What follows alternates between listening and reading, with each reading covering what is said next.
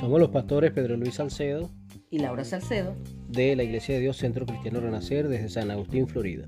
Te invitamos a unirte con nosotros para tener la lectura completa de la palabra de Dios este año. Capítulos 34, 35 y 36 de Éxodo.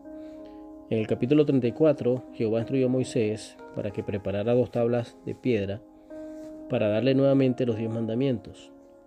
Recordemos que las originales las había roto Moisés al bajar del monte Sinaí, cuando reconoció que el pueblo se había inclinado a adorar al becerro de oro. Éxodo 32, 19. Obedeció pues Moisés a Jehová y descendió del monte, donde había estado 40 días y 40 noches con Dios. Y Dios le dio allí instrucciones para el pueblo.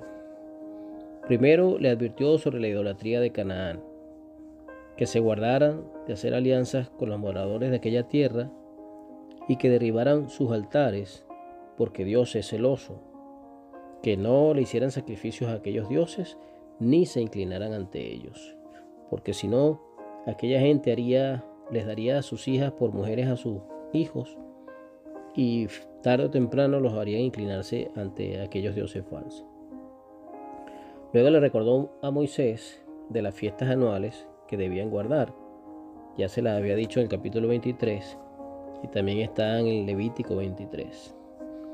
La fiesta de los panes sin levadura, el festival de la cosecha con los primeros frutos, o sea, las primicias, y el Festival de la Cosecha cuando ya terminaba la temporada de cosecha. Estas eran las tres grandes fiestas anuales que debían celebrar, como ya ustedes saben, la Pascua, el Pentecostés, que comenzaba con las primicias, y la fiesta de los tabernáculos o las enramadas. Cuando Moisés bajó del monte, traía su rostro resplandeciente, porque había hablado con Dios. Y a la gente le daba miedo eso. Por eso es que Moisés cuando iba a hablar con el pueblo, se cubría su rostro con un velo. En el capítulo 35, Moisés reunió al pueblo y le recordó sobre el día de reposo, que trabajarían seis días, pero que el séptimo descansarían. También les instruyó para que trajeran ofrendas especiales con un corazón generoso, que trajeran oro, plata, bronce, pieles, aceite, especias y distintos materiales que servirían para construir el tabernáculo. Moisés anima al pueblo para que los que sean hábiles artesanos vinieran y construyeran lo que Jehová había mandado, es decir, el tabernáculo, su tienda, su cubierta, sus tablas, cortinas, etc. Además del arca eh, y su tapa que se llamaba propiciatorio, también la mesa y todos los demás utensilios. Dios puso el querer como el hacer en los corazones de la gente del pueblo y trajeron abundantes ofrendas de diferentes materiales, joyas y piedras preciosas, de todo lo necesario para la construcción del tabernáculo y sus utensilios.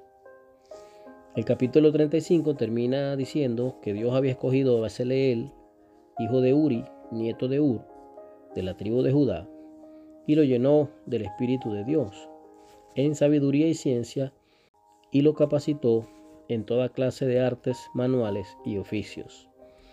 Lo hizo experto en trabajar el oro, la plata y el bronce, así como para grabar, incrustar piedras preciosas y tallar madera. También escogió Dios a Oliab, hijo de Aizamac, de la tribu de Dan, como artesano experto y con sabiduría para que enseñara a otros. En el capítulo 36 comienza reafirmando que serían Besaleel y Aholiab, lo que ellos también enseñarían a los otros artesanos para que entre todos pudieran realizar las tareas relacionadas con la construcción del tabernáculo, tal como lo había ordenado el Señor.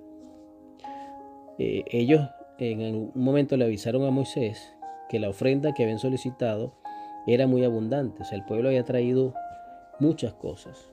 Por lo tanto, Moisés mandó a suspender la ofrenda. Y uno reflexiona en este sentido y dice, oye, ¿cuánto se anhelaría hoy ese espíritu en las personas que están en las iglesias? Ese espíritu bondadoso, esa generosidad para ofrendar. Porque muchos andan en sus propias cosas, en su propio mundo. eh, más inclinados a pedirle a Dios que a dar. Luego comenzaron los artesanos, comandados por Besaleel y Aolia, a construir todas las cosas del tabernáculo conforme a las instrucciones que Dios les había dado. Hicieron pues las cortinas, las basas o postes para las cortinas y el velo. Así termina el capítulo 36.